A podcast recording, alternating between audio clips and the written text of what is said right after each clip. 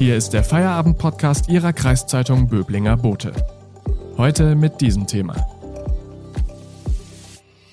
Die Lage in Afghanistan. Wie geht es Menschen vor Ort? Am Mikrofon ist Hanna Spanhiel. Hallo.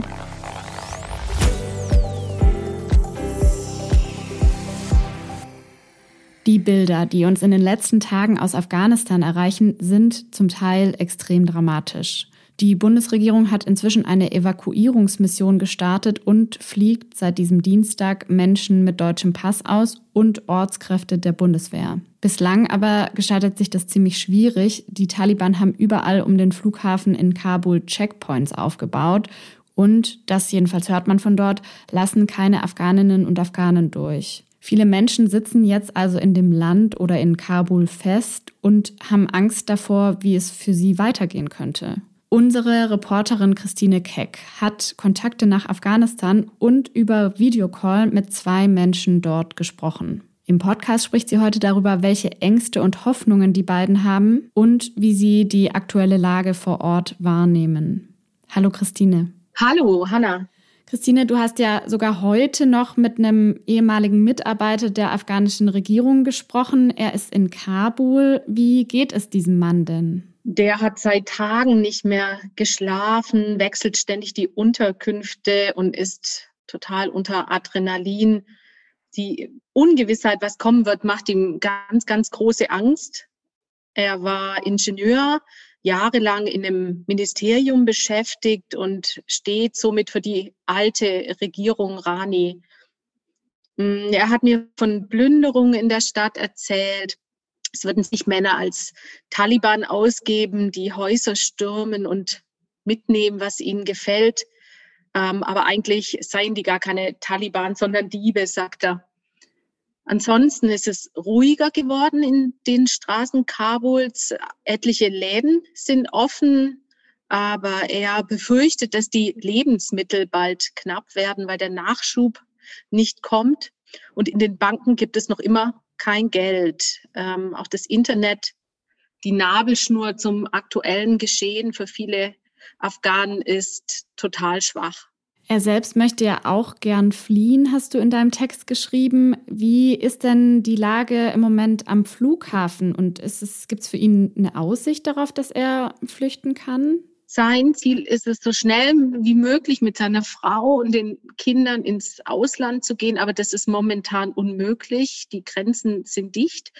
Er hat auch kein Visum. Ähm, und er ist einfach mal wie viele andere heute Morgen zum Flughafen vor den Touren Kabuls gefahren, wo sich die Menschen drängen, die meisten ohne irgendeine Chance in einen der Evakuierungsflüge zu kommen. Und er hat mir Videos geschickt, die Chaos zeigen. Es sind Schüsse zu hören, es sind auch Menschen ums Leben gekommen. Er sagt, es habe vier Tote gegeben. Er hat mir da auch Bilder davon geschickt. Sie seien angeblich dabei ums Leben gekommen, als sie versucht hätten, in den Flughafen hineinzukommen. Der wird gerade gesichert von den Amerikanern. Die Taliban haben ja in der Pressekonferenz davon gesprochen, dass sie Chaos vermeiden wollen in Afghanistan und dass zum Beispiel auch ehemalige Regierungsmitarbeiter Amnestie erhalten und auch Frauen weiterhin arbeiten können. Ist das denn glaubhaft?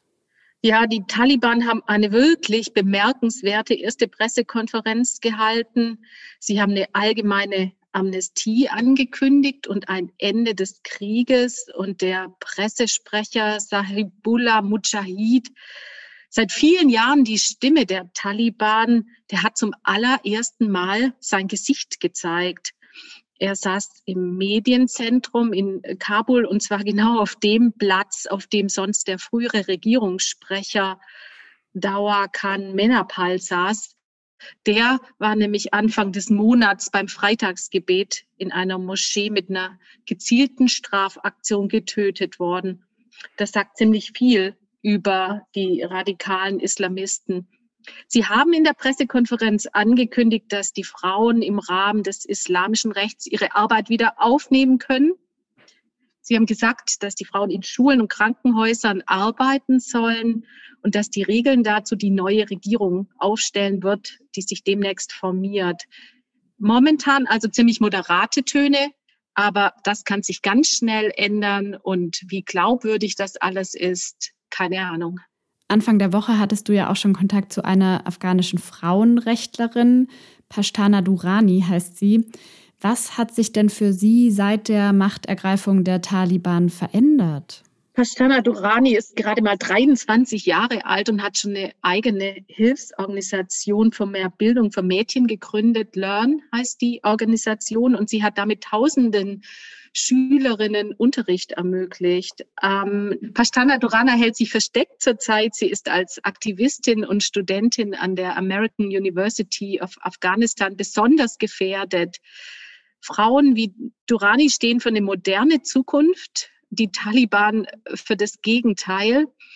Ähm, und deshalb hat sie sich jetzt entschieden, erstmal unterzutauchen. Sie darf nicht mehr auf die Straße. Sie ist in, zusammen mit ihrer Familie gerade in dem Versteck. Und sie will aber unbedingt im Land bleiben ähm, und nicht ihre Heimat Afghanistan verlassen. Sie ist nämlich aufgewachsen in dem Flüchtlingslager in Pakistan. Und als sie zurückgekommen gekommen ist als junge Frau, hat sie gesagt, ähm, das ist mein Land. Danke, Christine Keck, bis hierher. Wir sprechen gleich noch darüber, ob die Menschen vor Ort in Afghanistan eigentlich auch Unterstützung bekommen. Vorher machen wir kurz Werbung. Wenn Ihnen der Podcast gefällt, abonnieren Sie ihn, damit Sie täglich auf dem neuesten Stand bleiben. Übrigens, den Böblinger Boten gibt es auch digital als E-Paper für 27,90 Euro im Monat. Damit lesen Sie Ihre Zeitung bequem auf dem Laptop, Tablet oder Smartphone. Unterstützen Sie Ihre Kreiszeitung mit einem Abo. Danke.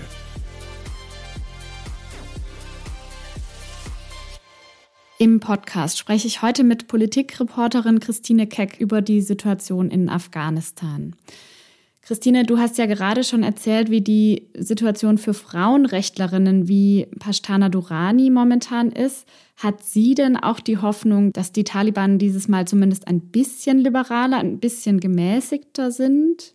Pashtana Durani befürchtet leider das Schlimmste. Sie sagt, die Taliban stehen für Härte, für Morden, für Tyrannei und Gewalt. Und ich glaube, sie wird damit vermutlich recht behalten ähm, im Rahmen der streng ausgelegten Scharia könnten die Frauen wieder geknechtet werden, sagt sie. Ähm, sie befürchtet Ausgehverbot, Burka und keine Bildung. Das klingt natürlich erstmal nicht sehr hoffnungsvoll. Christine, bekommen die Menschen, mit denen du da gesprochen hast, denn aktuell Unterstützung, also zum Beispiel aus Deutschland? Da gibt es nur wenig Hilfe für die Menschen, mit denen ich gesprochen habe, gar keine. Die Bundeswehr evakuiert zurzeit Deutsche und Ortskräfte, die früher für die Bundeswehr etwa als Übersetzer gearbeitet haben.